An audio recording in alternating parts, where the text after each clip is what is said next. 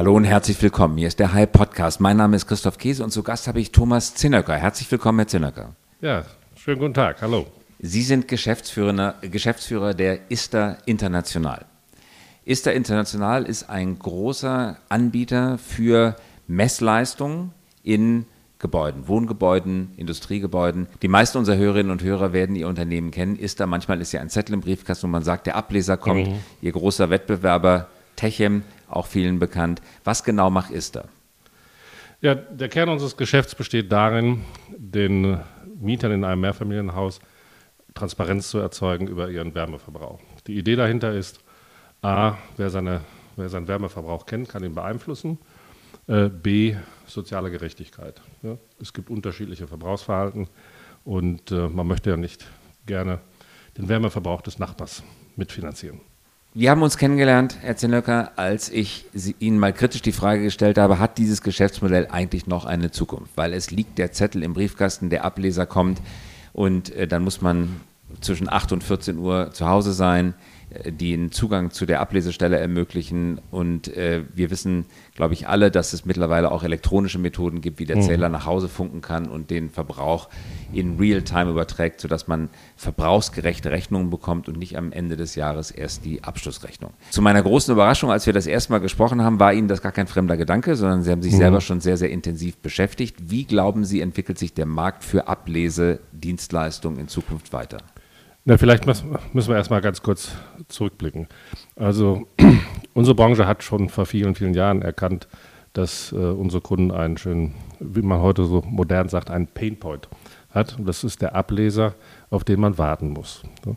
Vor dem Hintergrund haben wir vor über zehn Jahren schon angefangen, sogenannte Funkleser ja, zu konzipieren. Haben wir selber entwickelt, haben wir äh, bis nach Malaysia und Thailand runter und und und. Wir haben eine relativ große Forschungsabteilung, haben eine Übertragungsmethodik entwickelt und, ja, und äh, haben heute eine Quote von über 30 Prozent unserer Liegenschaften, die wir betreuen, wo kein Ableser mehr hin muss. So, das ist ein Prozess, der etwas länger dauert, ja, aufgrund der Tatsache, dass die Vertragslaufzeiten äh, über zehn Jahre gehen. Ja, und das hat wieder was damit zu tun, dass unsere Kunden lieber mieten als kaufen. Da muss ich nochmal nachfragen, Vertragslaufzeiten mit wem?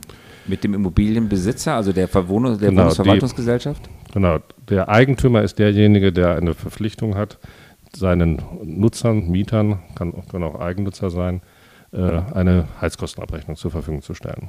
Und den unterstützen wir dabei. Also wenn ein großer Konzern wie Vonovia beispielsweise ja. viele Wohnungen besitzt, dann ist das Ihr Vertragspartner.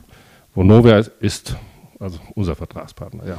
Und eine kleinere Wohnungsverwaltung nach dem Wohnungseigentümergesetz, wo äh, die Eigentümergemeinschaft vertreten wird durch eine professionelle Wohnungsverwaltung, ist dann auch Ihr Kunde. Ebenfalls, ja. Und auch der Privateigentümer, der ein Mehrfamilienhaus mit sechs Wohnungen hat, ist auch unser Kunde. Genau, Ihr Kunde ist also nicht der direkte Mieter.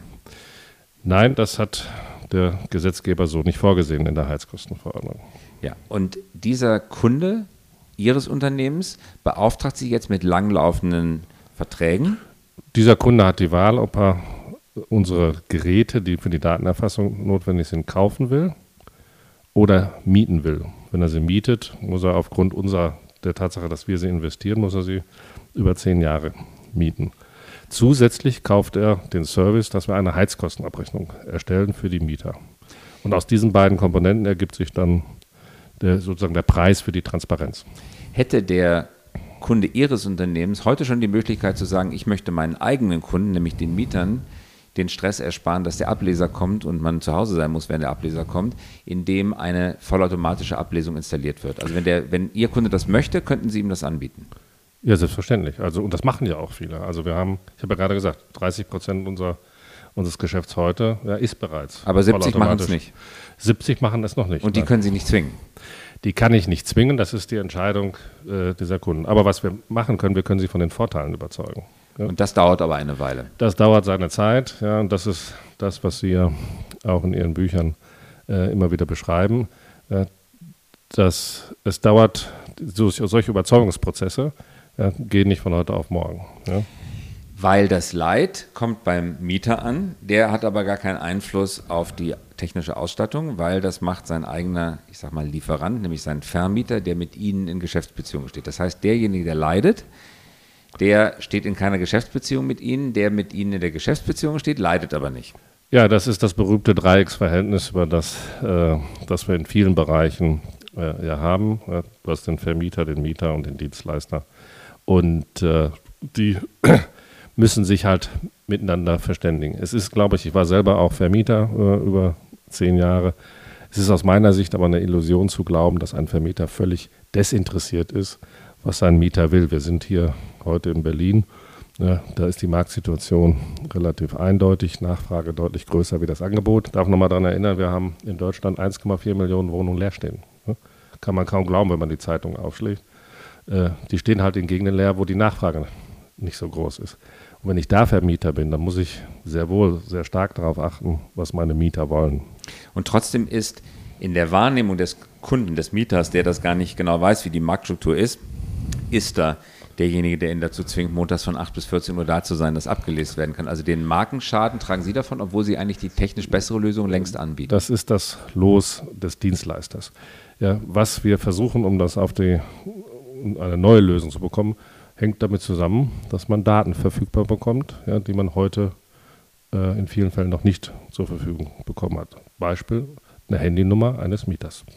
Hm? Die bekommen Sie dann, die würden Sie bekommen. Wir haben Piloten laufen, ja, wo wir mit den Eigentümern darüber reden, dass er uns die Nummer, die Telefonnummer seines Mieters gibt, sodass wir mit dem Mieter direkt Termin vereinbaren Den Termin vereinbaren können. Genau. Das können Sie heute gar nicht, also Ihnen bleibt gar nichts anderes übrig, sagen Sie, als den Zettel in den Hausbriefkasten zu werfen, weil Sie die Handynummer und sonstige Adressdaten des Kunden gar nicht haben. Wir haben nicht immer vollständige Daten, da sind wir abhängig davon, was der Kunde, der Eigentümer uns gibt. Ja. Und damit wir einfach nur verstehen, um welche wirtschaftliche Dimension es geht bei der Umstellung auf vollautomatische Ableser. Hm. Was kostet es denn, einen vollautomatischen Ableser, der in Realtime nach Hause funkt, zu Ihnen zu mieten oder einzubauen? Also der Unterschied ist, äh, es, sind, es sind ja zwei verschiedene Te äh, Technologien. Das eine ist, wenn ein Ableser anfährt und abfährt ja, und ein paar Minuten durch die Wohnung läuft, Vorausgesetzt, der Termin findet beim ersten Mal statt. Ja, wenn wir uns vorstellen, fährt das zweite und das dritte Mal, dann ist das hochgradig ineffizient. Ich brauche gar nicht über äh, Kosten reden, wir können auch über CO2-Verbrauch oder alles andere reden. So, das Funkgerät selbst ist natürlich teurer ja, wie das alte ablesbare Gerät. Wenn ich den Gesamtprozess aber anschaue, ist das sowohl für den Kunden ja, als auch für unsere Gesellschaft die bessere Lösung. Also das Gerät ist ein bisschen teurer, ja. kann man das sagen, ist, anderthalbfach ist ja oder ist ja? Oder? Ist ja Elektronik drin. Ja. ja. Ist es dramatisch teurer? Oder? Nein, nein, nein, das ist ein bisschen teurer. Okay, wird aber über zehn Jahre abgeschrieben, oder? Ganz genau. Also macht auf das Jahr, auf den Monat gerechnet ist eine relativ, Also die Durchschnittspreise äh, sind da nicht sehr stark gestiegen. Und der Gesamtprozess ist dramatisch teurer. Der, also preiswerter mit dem neuen Der Gerät. Gesamtprozess ist dramatisch günstiger. Günstiger als vorher, wenn ich also die Prozesskosten, was wir leider häufig nicht machen in einer äh, Bewertung, dass wir eine End-to-End-Betrachtung machen. So, dass der alte Prozess ist deutlich teurer ja, wie der neue in der Gesamtbetrachtung. Also die 70 Prozent, die Sie noch nicht entschieden haben, verfügen eigentlich auch über Ihr Geld, weil Sie schon ein Interesse daran haben, natürlich den preiswerteren Prozess umzusetzen. Selbstverständlich, ja. Gleichzeitig kriegen sie aber auch mehr Leistung, denn die Voraussetzung, die wir damit schaffen, ist ja, dass wir eine digitale Infrastruktur im Gebäude haben. Und wenn ich jetzt nach vorne schaue und überlege, was noch alles vielleicht an Möglichkeiten und Bedürfnissen in der Zukunft entsteht, ja, habe ich diese digitale Infrastruktur mit unserer Leistung schon einmal bezahlt. Was sind die Gründe? Wie erklären Sie sich das? Also die Gründe, die wir sehen, ist, dass das Thema aufgrund seiner Größenordnung ja nicht immer ganz, ganz oben auf der Prioritätsliste steht. Das kommt einmal im Jahr vor. Das ist dann lästig und dann hat man es hinter sich und man vergisst es, vergisst es wieder für einen. Ja, es ist also kein äh, Thema des täglichen Erlebens. Zweitens äh, ist der ganze Vorgang kostet ungefähr ein Prozent der Jahreswarmmiete ja, einer Wohnung. Ein Prozent. Ist also in der wirtschaftlichen Wahrnehmung auch jetzt nicht das allererste. Das ja, Vermieter, weil er ja auch den Nervkram nicht hat. Ja, ganz genau. Ne? Und, der, und der Mieter bezahlt sozusagen ein Prozent seiner Jahreswarmmiete, zahlt dafür diese Transparenzkosten, die er über den Mieter bekommt, äh, Vermieter bekommt. Und der äh, Vermieter hat, wenn es gut läuft, wir haben Funk drin oder wir haben, äh, wir haben einen, oder der Ableser kommt, die Mieter beschweren sich nicht, ja, hat da keinen Hessel. Ja. Das ganze Thema wird erst spannend, ja, wenn die Mieter sagen, das wollen sie nicht. Und das dauert natürlich eine ganze Weile. Da muss man eine gewisse Art Klassenbewusstsein des Vermieters erstmal erzeugen, bevor die Revolution in dem Mehrfamilienhaus beginnt, dass man den Vermieter zwingt, das endlich mal zu machen. Wir reden ja Und das findet nicht statt, weil halt jeder was anderes zu tun hat. Aber genau das öffnet ja die disruptive Flanke Ja. für andere Anbieter, die sagen, ich mach's dir, mach dir das Leben viel, viel einfacher. Und dann fangen die an, Leute, Leute darüber an, äh, an, darüber nachzudenken. Ja, die disruptive Flanke äh, erfordert ja den sogenannten äh, Pain Point oder die Disruptionspunkte, wie immer Sie das auch bezeichnen möchten. Ja. So, und das ist, da ist die spannende Frage, wo ist diese, wo ist diese Eintrittsschwelle? Ich glaube, in dem Moment, wo man auf einen, auf jemanden wartet und der kommt nicht und man findet diesen Zettel im Briefkasten und ärgert sich, ja, da ist ein Moment, wo man äh, den Schmerz spürt. Ja, wo, in dem Moment sich dann aber zu verbünden mit allen anderen Mitgliedern im Haus ja, und den Vermieter dazu zu zwingen, etwas anderes zu tun oder eine Alternative, ein alternatives Angebot zu bekommen, das ist dann etwas, was schon eine gewisse Eintrittsbarriere darstellt. Richtig, aber genau das ist ja, was die meisten Disruptoren machen. Denken wir zum Beispiel Ja, an klar. den kassenlosen Laden, den Jeff Bezos mit Amazon auf die Beine gestellt hat, Amazon Go. An der Ladenschlange zu stehen, ist jetzt auch nichts, wo man Freude dran empfindet, ganz im Gegenteil, aber es ist auch nichts, wo man direkt eine Revolution anzettelt. So schlimm ist es dann doch nicht. Außerdem denkt man, ich bin ja sowieso gleich dran, obwohl in der Summe seines Lebens man sehr viel Zeit an der Kasse angestanden hat. Es reicht aber nicht, um einen Volksaufstand anzuzetteln, aber genau in diese Punkte. Mit, der mittlere Schmerz, da sind Disruptoren sehr erfolgreich und kommen an mit Lösungen, die das Leben an Stellen einfacher machen, wo man gar nicht drüber nachgedacht hat, ob es denn nicht vielleicht einfacher werden kann. Also, wenn Google mit Nest jetzt auf die deutsche Wohnungswirtschaft losgehen würde und sagen würde, oder vielmehr auf die Mieter in der deutschen Wohnungswirtschaft, hätten die wahrscheinlich ein ziemlich leichtes Spiel, weil die Veränderungsgeschwindigkeit in der Wohnungswirtschaft so gering ist, wie Sie das schildern. Ja, Sie müssten dann aber sozusagen eine bessere Lösung für diesen Pain Ja. Point äh, finden. Das heißt, es müsste eine Lösung sein, die genau das, was stört, äh, nicht bewirkt und zweitens dann auch noch günstiger sein. Ja? Ja. Wenn es jetzt vollautomatisch abgelesen wird, kommt denn damit auch das Ende der Abschlagszahlung? Weil das ist ja sozusagen der zweite, ich sage das mal etwas zugespitzt, Skandal in dem System, dass wir im 21. Jahrhundert leben und sowas wie Abschlagszahlungen bezahlen, obwohl es alles in Realtime gemessen und auch abgerechnet werden könnte. Die technischen Möglichkeiten werden damit gegeben. Du könntest rein theoretisch, wenn du eine digitale, äh, einen digitalen Zähler und Verteiler hast, ja, könntest du monatlich hart abrechnen. Das setzt allerdings voraus, ne, wenn- ich jetzt über die Heizkostenabrechnung auch an die Betriebskostenabrechnung denke, die für viele Eigentümer auch ein großes, äh, sag mal, eine große Herausforderung darstellt, einfach nur lästig ist, äh, dass alle Zulieferer, wie zum Beispiel der städtische Energieversorger, die, ja, das, die Kommune, die die Grundsteuerbescheide schickt etc., dass das alles monatlich und schnell läuft. Also müsste jemand die komplette Kette Die digitalisieren? Ganz, und das ist das, was wir versuchen werden. Ja. Da kommen wir gleich nochmal drauf Ja, zu genau. sprechen. Bleiben wir nochmal ganz kurz bei den 30 Prozent, bevor wir auf die Kettenplattformisierung kommen. Bei den 30 Prozent stehen, die heute schon digital, elektronisch in Realtime abgelesen werden. Bekommen die denn schon Echtzeitrechnungen, so dass es des Abschlags nicht mehr bedarf?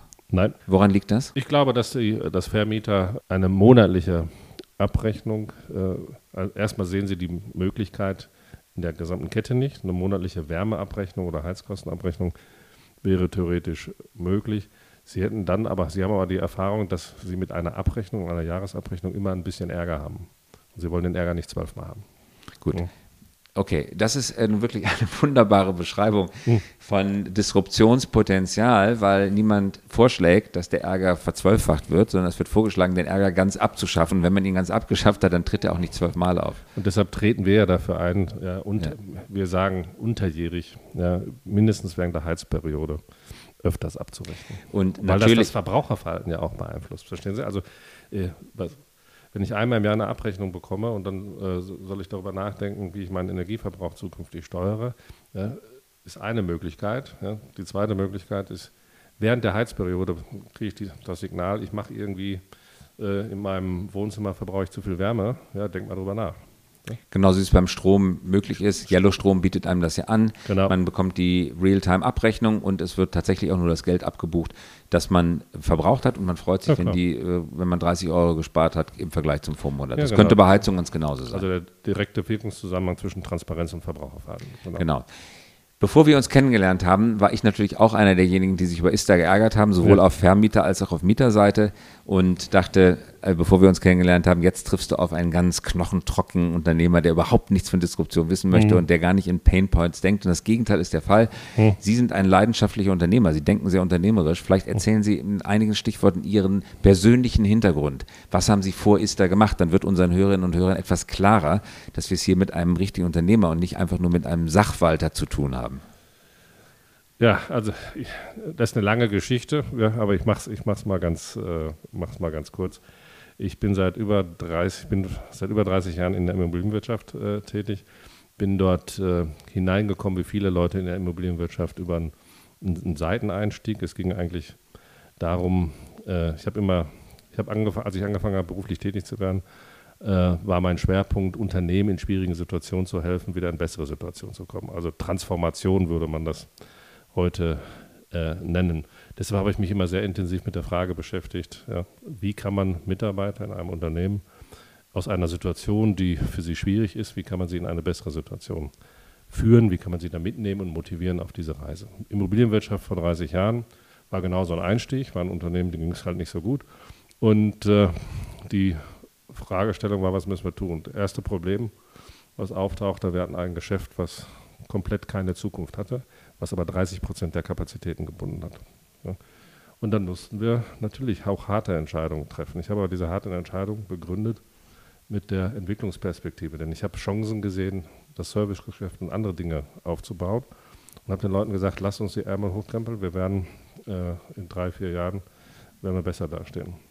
Es hat sechs, sieben Jahre gedauert, wir waren doppelt so groß, wir waren ordentlich profitabel und die Mitarbeiter haben diese Transformation sehr ordentlich bewältigt. Das war die erste Erfahrung. Ne? So sind Sie sozialiert worden. Das war eine wichtige berufliche Erfahrung für Sie. Man kann es umdrehen, auch wenn es schwierig ist. Ja, genau. Also, die, man, also man kann in Unternehmen mit den Mitarbeitern viel, viel mehr schaffen, als die meisten glauben. Und ich bin ein großer, ein großer Feind der nackten Personalabbauprogramme, um den Börsenkurs nach oben zu treiben. Ich glaube, das ist äh, halt äh, einfach am Potenzial der Menschen vorbei. Das Wichtigste in einem Unternehmen sind die Menschen, die in dem Unternehmen arbeiten, weil sie mit ihnen zusammen kannst du was schaffen. Wir können gleich über die Ängste vor Digitalisierung und so weiter sprechen. Aber lassen Sie meinen, meinen Lebenslauf noch mal ganz kurz. So, das war das, das war die eine Sozialisierung. Die zweite war dann, äh, ich habe zehn Jahre lang für Private Equity Unternehmen gearbeitet, die Wohnungsunternehmen gekauft haben. Das ist, wurde als großer Widerspruch verstanden, ja, denn da war der nackte Kapitalmarkt ja, äh, und auf der anderen Seite äh, das soziale Gut Wohnen.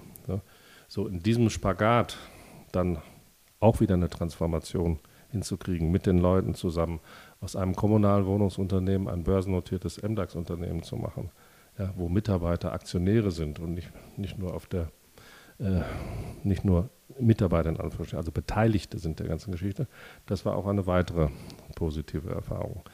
So, für die ISTA war es dann ganz interessant, dass ich sozusagen von der Kundenseite kommend aus der Wohnungswirtschaft, dass ich das Thema Energiewirtschaft schon in den 80er Jahren habe, bin auch noch familiär belastet. Mein Vater, Großvater sind Bergleute, haben im Steinkohlenbergbau gearbeitet und äh, so und habe natürlich dann sozusagen auch die Chancen gesehen zwischen Energie- und Immobilienwirtschaft mit den Fähigkeiten, die die ISTA hat, tatsächlich die neuen Herausforderungen, die wir alle, die wir vielleicht gleich nochmal diskutieren, ja, zu bewältigen. Äh, also genau. Es ist, wieder eine Reise, Transformationsreise mit den Leuten zusammen, was auf die Beine stellt. Sie wollen die Leute behalten, Sie wollen die Leute auf eine neue Reise mitnehmen, anders einsetzen. Sie haben auch einen neuen Hauptaktionär, der sitzt genau. in China.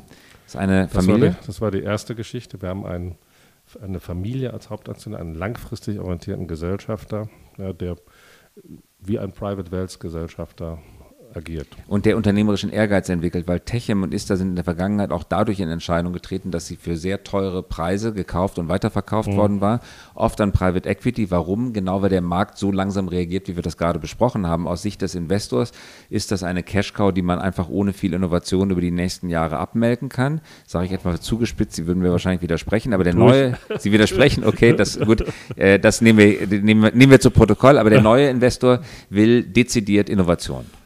Also gestatten Sie mir einen Satz. Also der Unterschied, äh, ich sag's mal so, der Unterschied zwischen dem alten und dem neuen Investor ist sehr schön zu beschreiben in, einem, in einer kleinen Geschichte. Der neue Gesellschafter kam mit, äh, mit äh, kam nach Essen auf die Belegschaftsversammlung und wurde dann gefragt von unseren Mitarbeitern, was ist der Unterschied zwischen euch und Private Equity? Weil unsere Mitarbeiter natürlich äh, zehn, über zehn Jahre Private Equity Erfahrung hatten. Und dann hat er gesagt, hm, ich sage euch mal ein Bild, wenn man heiratet, dann möchte man fürs ganze Leben heiraten. Es gibt Situationen, weiß ich, sagt er, dass es mal nicht klappt und dass es zwischendurch auseinanderläuft. Private Equity heiratet die Frau, mit der die attraktivste Scheidung in Aussicht steht. Das war sein Vergleich und das beschreibt es ganz schön. Es ist keine Liebesheirat, sondern eine Zweckheirat. Es ist nicht auf Dauer, sondern befristet. Aber es wäre völlig falsch, nach meiner Erfahrung, davon auszugehen, dass es ein reines Ausquetschen ist. Es geht um Wert schaffen, weil wenn du für einen Wert 100 heute etwas erwirbst und es für einen Wert 200 in fünf Jahren verkaufen willst, dann musst du entweder einen Dummen finden oder Wert schaffen. Und das zweite haben Sie vor und jetzt reden wir über die Zukunft. Über die wo, wo soll die ISTA hin? Wie wollen Sie den Markt rein? Wie wollen Sie der Disruptor im eigenen Markt werden?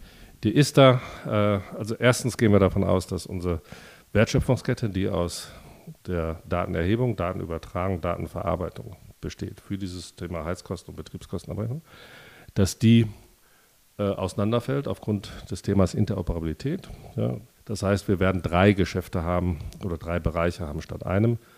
Äh, in dem Datenerhebungsbereich glaube ich sehr daran, dass wir gerade im immobilienwirtschaftlichen Bereich noch eine ganze Menge mehr Daten zukünftig brauchen werden um die richtigen Entscheidungen und die richtigen Wege zu machen. Das heißt, es wird mehr Sensoren geben, es wird mehr Technik geben. Irgendjemand muss unseren Kunden beraten, was für sein Problem die richtige Lösung ist. So sehe ich eine Rolle. In der Datenübertragung haben wir heute unterschiedliche Technologien ja, und haben das Thema Kosten. Ich, wir persönlich glauben daran, dass die Zukunft äh, darin besteht, dass die SIM-Karte auf den Chip kommt ja, und dass jeder einzelne Device und jedes einzelne Gerät seine Daten direkt ins. Also der Sensor an der Heizung selber, der früher mal der Verdampfer war, ist heute ein elektronisches Gerät, das mit SIM-Karte also, nach Hause funkt. Also wir haben heute, heute ist die Situation, der Heizkostenverteiler hat einen Sensor, hat eine wartungsfreie Batterie, zehn Jahre wartungsfreie Batterie in dem kleinen Ding ja, und hat einen Chip, ja, der äh, die Daten bis zum Gateway schickt. Ja. So, und vom Gateway wird es dann mit einer SIM-Karte auf, äh, auf den Server geladen. Das ist die heutige Technologie. Die morgige Technologie nimmt das Gateway raus. Die SIM-Karte wird einprogrammiert in den Chip. Sie darf dann nicht mehr 10 Euro kosten, sondern nur noch ein paar Cent. Und dann wird jeder einzelne Device ein Mitglied im Netz. So, und das ermöglicht natürlich dann noch ganz andere Dinge. Deshalb ist dieses Übertragungsthema insofern spannend, als es deutliche, an deutlich an Breite gewinnt und das Thema Sicherheit der Datenübertragung, Datenschutz und so weiter. Und wie können Sie in diesen dieser drei Felder eine technologisch überragende oder äh, messbare äh, Vor Vormachtstellung oder Vorherrschaft erreichen? Das ist ja ein technologisches Feld, an dem viele andere sich auch versuchen. Naja, wir haben schon ein paar Erfahrungen mitzubringen. Also wir haben auf der Hardware, wir sind heute bei 450.000 Kunden in der Liegenschaft zu Hause. Wir kennen uns dort aus. Ja. Wir haben über 50 Millionen Geräte bereits installiert, waren sie. Wir managen 23 Millionen funkende Geräte, 23 Millionen. Ja. So, und wir haben äh, sozusagen die Fähigkeit, aus den Millionen von Daten ja, über Algorithmen Services zu produzieren. Das heißt, viele Fähigkeiten, die gebraucht werden für, die, für zukünftige Angebote, sind heute im Haus vorhanden. Reichen sie aus? Nein, wir werden sie erweitern, ergänzen müssen, entweder indem wir uns entwickeln oder auch anorganisch wachsen, ja, um dann sozusagen unseren Kunden dieses, das Idealbild am Ende des Tages, wie ich es mir vorstelle, ist die Pay-per-Use-Welt. Ja. Du bezahlst nur noch das, was du brauchst. Das hatten wir, glaube ich, am Anfang schon mal äh, diskutiert. Dafür brauchst du eine gewisse Grundinfrastruktur und auch das äh, muss sich dann in ein Geschäftsmodell und niederschlagen. Und damit hätten Sie ja sehr, sehr stark erneuert und digitalisiert die bisherigen Prozesse. Sie sind aber immer noch, das ist ja gar nicht schlecht, sondern hm. kann sogar sehr profitabel sein, aber immer noch in der Wertschöpfungskette zwischen Mieter und Vermieter und dem Energieversorger. Da haben Sie noch nicht sozusagen das komplette System plattformisiert, worüber wir vorhin gesprochen haben. Naja, wir unterscheiden, also wir sehen, wir schauen mehr auf den Connected Home Market. Ja, und den unterscheiden wir halt in uh, Smart Building, Eigentümer, Smart Property Management, Verwalter, Smart Home, Mieter und Nutzer Und dann haben wir noch das Sonderthema Smart Energy, weil das das Feld ist, von dem wir herkommen. Das vereint sozusagen die Dinger.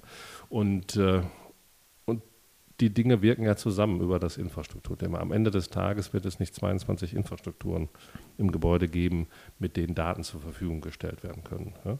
So, und äh, ich glaube, dass da der Schlüssel eigentlich Und wie, wie kann man verhindern, dass die ISTA zwar die Infrastruktur zur Verfügung stellt, aber kommodifiziert wird, indem einfach die, alle freuen sich, dass sie die Infrastruktur zur Verfügung gestellt haben, äh, aber die wirklich werthaltigen Geschäftsmodelle werden obendrauf auf dem nächsten Layer errichtet. Ja, indem man selber werthaltige Geschäftsmodelle natürlich auch, ich habe ja gesagt, wir haben drei Themen, Hardware, Übertragung, das dritte Thema ist jetzt das Servicegeschäft. Da geht es eigentlich drum. Und da müssen wir äh, davon lernen, was wirklich die, die Unterschiede sind in, in den Kundenbedürfnissen etc. Das ist ein Thema, äh, was man in unserem Geschäft über die Jahre äh, lernen musste, ja, dass wir ein bisschen, bisschen besser noch verstehen, was unsere Kunden auch an differenzierten Bedürfnissen haben. Ich will ein kleines Beispiel, ich habe ja von 450.000 Kunden gesprochen. So, zu diesen Kunden gehören ja auch diese, der Privateigentümer mit einem Mehrfamilienhaus mit sechs Wohnungen. So, was hat der jetzt für ein Bedürfnis rund um sein Mehrfamilienhaus? So, wie ist das zu vergleichen mit dem Bedürfnis der Vonovia oder eines WEG-Verwalters? So, und was wir tun ist, dass wir unsere Kunden einladen in den verschiedenen Segmenten und mit ihnen darüber reden ja, und versuchen herauszufinden, ja, was ist eigentlich, was funktioniert nicht. Das ist eigentlich das Neue. Früher haben wir immer gefragt, was willst du? Ja, Jetzt fragen wir, was tut dir weh, was, ja, was gefällt dir nicht und lass uns doch darüber reden, wollen wir nicht gemeinsam an einer Lösung arbeiten. Und das tun wir. Dann entstehen Pilotprojekte, ja, an denen wir arbeiten, die teilweise von Smart Building zu Smart Home Lösungen gehen. Also du baust eine Infrastruktur ein, die der Eigentümer finanziert ja, und kriegst Smart Home Lösungen. Äh, spannend ist das Thema Zahlungsbereitschaft. Hm? Also wofür sind Menschen bereit, ja, was ist ihnen etwas wert? Ja, welche, welche Art von Leistung? Ja? So, da ist im Smart Home Bereich festzustellen, dass wir eine relativ breite Gratis-Erfahrung äh, haben. Also die meisten Apps auf den meisten Smartphones. Kosten nichts. Smartphone und da müssen Sie einen nichts. Mehrwert schaffen, der die Leute motiviert, genau. Geld dafür zu bezahlen. Und deshalb muss man immer unterscheiden zwischen Prozessoptimierung, ja, der was bringt, ja, der meist was bringt, und einem Produkt, ja, das äh, tatsächlich vielleicht auch in Anführungsstrichen nur Bindung, äh, Customer Loyalty und äh, Zukunft. Und in dem Modell der ISTA, das Ihnen vorschwebt, welche Rolle spielen die Menschen, die heute das konkrete Ablesen machen? Wie viele Ableser haben Sie heute beschäftigt? Wir haben ja, die Ableser, die da draußen rumlaufen, sind nicht direkt bei uns angestellt, sondern die sind unsere Dienstleister. Wie viel kann man sich das vorstellen? Sind das 5000, 2000? 2000 ungefähr. Mhm. Also heute schon gewissermaßen ein Plattformmodell und das wird in sie Zukunft dann erstmal recht ein Plattformmodell werden. Naja, die, erstmal sind sie gerade im Prozess des Schrumpfens, das waren deutlich mehr vor einigen Jahren. Durch, das, äh, durch den Funkbetrieb, durch die Digitalisierung, die wir betreiben, sind das jetzt schon, äh, wird das Jahr für Jahr weniger. Also wir rechnen damit, dass das Ablesen ja in den nächsten fünf Jahren gänzlich, oh, fünf, sechs Jahren gänzlich aussterben wird. Es wird noch ein paar ewig gestrige geben, aber das ist so. Was machen die noch? Das sind Servicetechniker, ja, die auch in der Lage sind, Geräte zu installieren, zu warten. Und, und das ist ein Thema, was wir beim ganzen, bei der ganzen Digitalisierungsdiskussion nicht vergessen dürfen. Alles das, was wir dann in unseren Mehrfamilienhäusern so haben, ja, muss irgendwie installiert werden, muss betreut werden, ja, muss repariert werden, wenn es mal kaputt ist. Und, und, und, dafür brauchen wir auch Menschen. Ja. Wie, wie viele Mitarbeiter haben Sie heute? 5.500. Und Sie planen, nehme ich Ihren Worten, die alle mitzunehmen in die digitale Zukunft? Ja, wir planen zu wachsen ja, und das mit, den, mit unseren Mitarbeitern. Wir, wir werden nicht jeden Einzelnen mitnehmen können, ja, aber ich glaube, dass wir, äh, wir versuchen, das, das Neue und das Alte sozusagen so miteinander zu verbinden, dass die Alten respektieren, dass das Neue für die Zukunft wichtig ist und dass die Neuen respektieren, dass die Erfahrungen der Alten auch eine gute Grundlage sind, um das Neue zu machen. So. Und als abschließende Frage, wie stellen wir uns die ISTA in fünf Jahren vor? Die Wertsteigerung, die Sie gerade besprochen haben, die natürlich nicht das einzige Ziel ist, es geht auch um viele andere Dinge, das habe ich Ihren Worten entnommen, aber die Wertsteigerung, die Sie anstreben, wie hoch kann die ausfallen? Kann man ein solches Unternehmen in der digitalen Transformation um 20 Prozent steigern, um 50? Kann man sie verdoppeln? Kann man sie vervierfachen? Zeitraum fünf Jahre. Das ist unheimlich schwer zu sagen, weil das, äh, weil das davon abhängt, äh, wie gut es uns gelingen wird, in diesem Connected Home-Umfeld äh, Fuß zu fassen. Ja, ich sage Ihnen nur mal äh, eine Zahl. Es gibt amerikanische Studien, die, die, das Marktpotenzial da bei 350, 300, 400 Milliarden Dollar sehen. Der ganze Markt für Heizkostenabrechnung in Deutschland ist heute anderthalb Milliarden. Ja? So, also allerdings konkurrierst du da mit der ganzen Welt.